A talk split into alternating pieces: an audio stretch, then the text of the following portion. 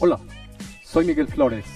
Este es un episodio de los podcasts Your Family First. Bienvenidos.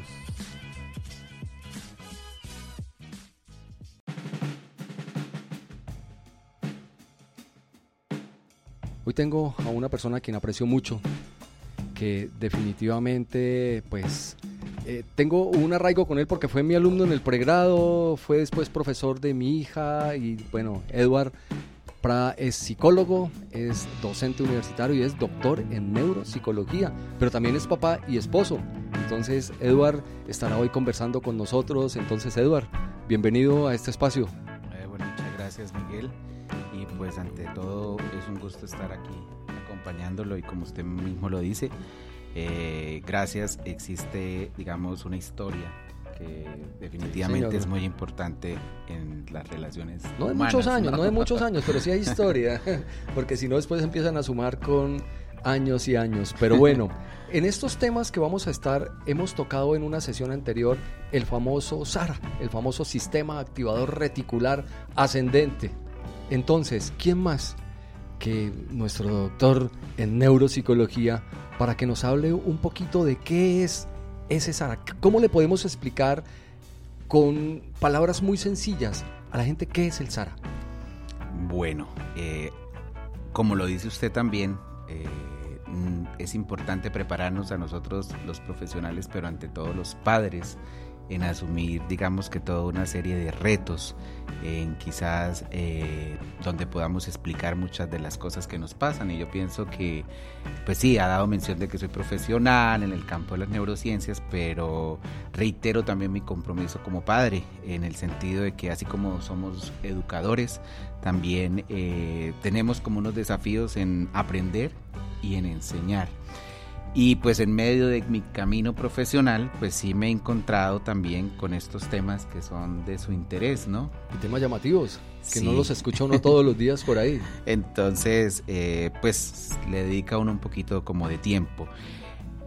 Digamos que la palabra Sara pareciera ser eh, un poco compleja en el sentido de que parece ser con una sumatoria de letras, eh, sin sentido o un nombre propio, pero en realidad mirado desde la biología eh, empieza a tener un significado muy importante desde el punto de vista de la existencia del ser humano como un ente biológico.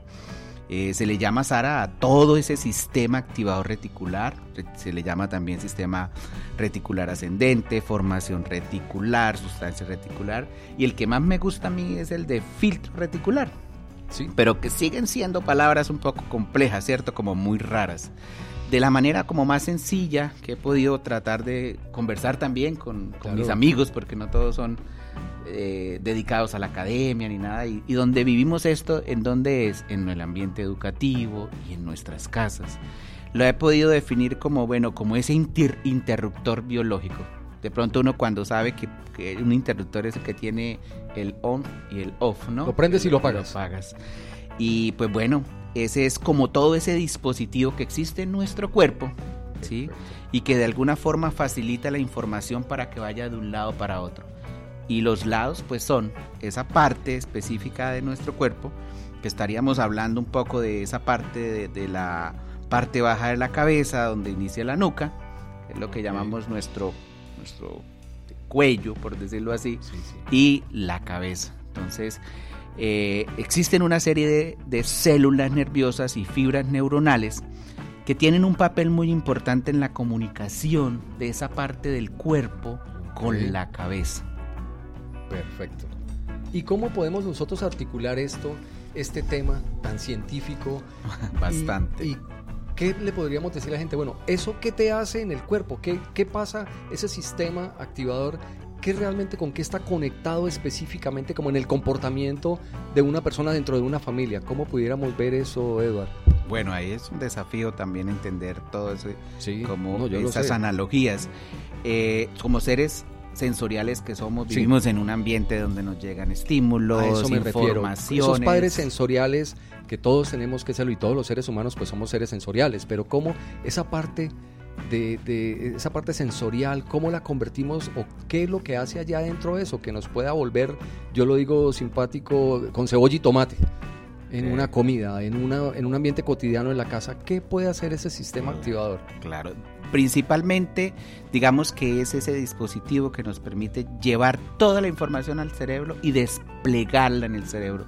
Sin esa formación reticular, nuestro cerebro, nuestra corteza cerebral, no tendría el abanico de informaciones que, que llegaría al cerebro. Y definitivamente tenemos que tener la información a lo largo y a lo ancho de nuestra cabeza.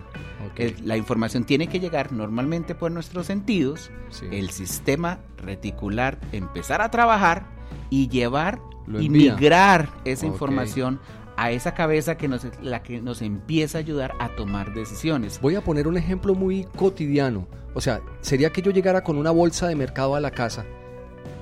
Él entra por, las, por los sentidos, la mi vida sensorial, y llego a la casa y ese sistema abre esa bolsa y dice, esto es un condimento, esta es la sal, esto es dulce, esto es para la nevera, esto es para el refrigerador, esto hay que congelarlo. ¿Haría eso el sistema activador? Por supuesto, porque es como la forma inicial como va a empezar a viajar a esa información. Y por supuesto el tema de los olores, de los sabores, de las temperaturas, del tacto, ¿dónde se va a representar?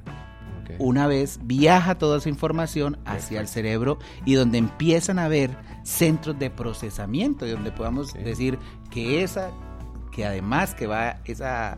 Eh, sustancia que va a ir al refrigerador, que va a ir a, la dispensa, pues que huele rico, que tiene tal temperatura y que empezamos a tener conciencia del acto que tenemos que hacer. Ok, perfecto. Eso sería ya una cosa muy interesante al momento de nosotros como papás, que somos papás o la gente que se está preparando para educar a sus hijos. Bueno, tenemos esa, ese sistema ya adentro. ¿Cómo lo podemos, eso lo podemos potenciar de alguna manera o en cada uno es ya como viene de fábrica? es un poco difícil porque estamos hablando, no, difícil inicialmente. Bueno. Ahí como para que también todos los padres como que no empecemos con, la, con la dificultad, ¿no? Eh, eh, es un sistema que se activa automáticamente, ¿sí? Quizás es por eso tan fundamental en nuestro vivir. Casi que es un patrón de acción fijo.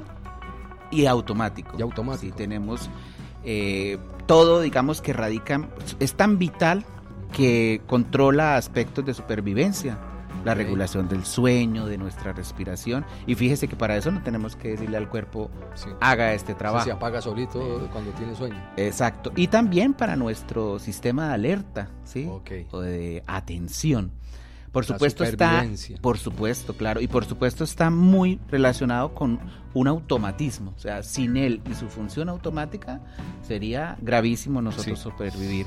Pero hoy por hoy también existen, digamos que, estrategias eh, que de alguna forma nos conducen a pensar que nos podemos entrenar y que podemos entrenar a los demás en hacer consciente algunos aspectos para mejorar nuestro, nuestro día a día y que ese cerebro, que es el que puede comandar muchas de nuestras acciones, pues nos genere bienestar, ¿cierto? Y que pues, ¿qué más quiere hoy en día uno que estar en un confort familiar, en un confort de trabajo, en un confort académico, para que nuestra vida Vaya en, medio de las luchas, en medio de las luchas, cuando uno está preparando a su familia, en medio de esas luchas, en medio de esos procesos del día a día, de las cosas que tenemos, pues bien, en, esta parte teórica, inicialmente en esta primera sesión, que vamos a ya ir cerrando un poquito, y vamos a tener en la segunda parte, vamos a hablar un poco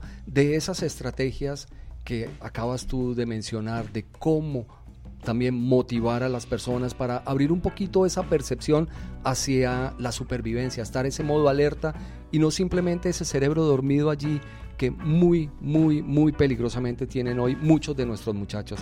Andan por el mundo casi que no eh, conscientes de lo que tienen al lado, de lo que el ambiente en el que están, porque están sumidos en otro, en otro ambiente. Entonces, Edward, muchísimas gracias por esta explicación. Estaremos en una segunda entrega de este Your Family First que estamos eh, entregándoles hoy. Bueno, Muchas gracias, Miguel, Eduardo. no, a usted por la invitación. Un fuerte abrazo. Y seguimos en la segunda entrega, los esperamos. Muchas gracias y feliz día.